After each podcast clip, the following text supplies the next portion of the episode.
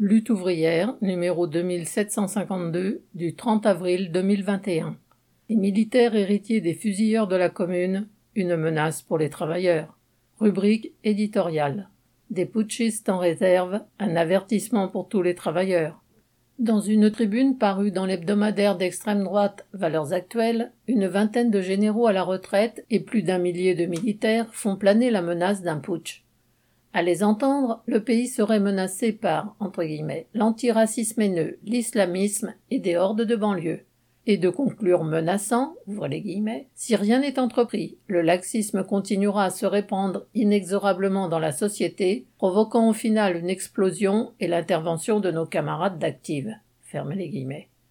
Pour dissiper toute ambiguïté, les signataires ont pris soin de publier le rappel le 21 avril, exactement 60 ans, jour pour jour, après le putsch d'Alger de 1961, qui avait tenté de remplacer le pouvoir déjà autoritaire de De Gaulle par une dictature fasciste.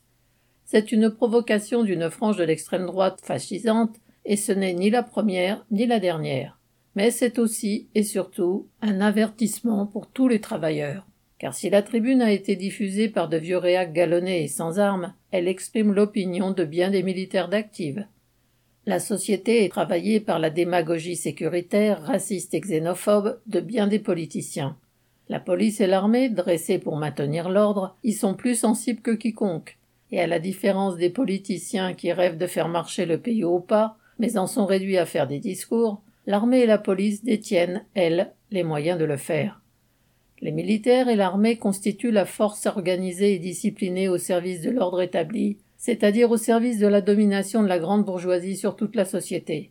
Ils ont été, dans le passé, le socle de toutes les dictatures, de l'Italie de Mussolini à l'Allemagne nazie, en passant par l'Espagne de Franco ou le Portugal de Salazar. Il en va de même aujourd'hui dans de nombreux pays, de l'Algérie à la Birmanie, en passant par l'Égypte. Cette déclaration est là pour nous le rappeler.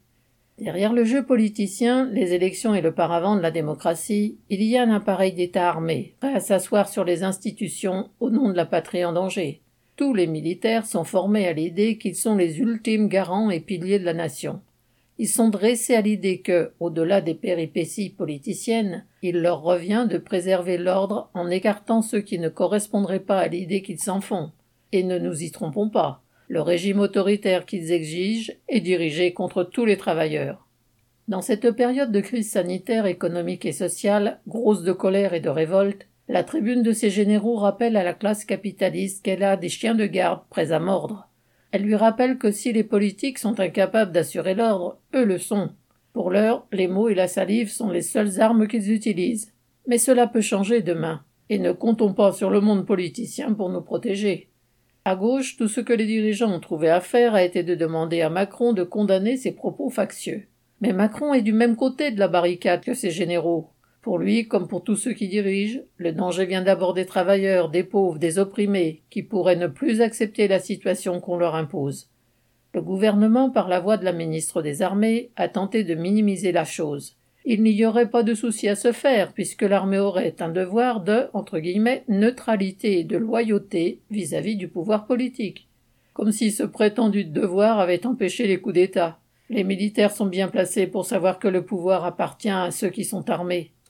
Quant à Le Pen, malgré ses multiples professions de foi démocratiques et républicaines et sa stratégie de dédiabolisation, elle a chaleureusement salué la déclaration de ses apprentis factieux et les a appelés à la rejoindre.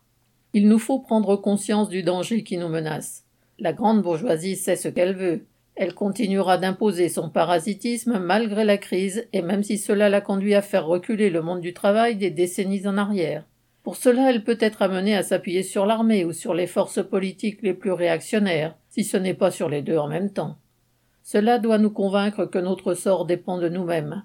Il nous appartient de nous battre pour sauver nos droits élémentaires, à commencer par celui à l'existence.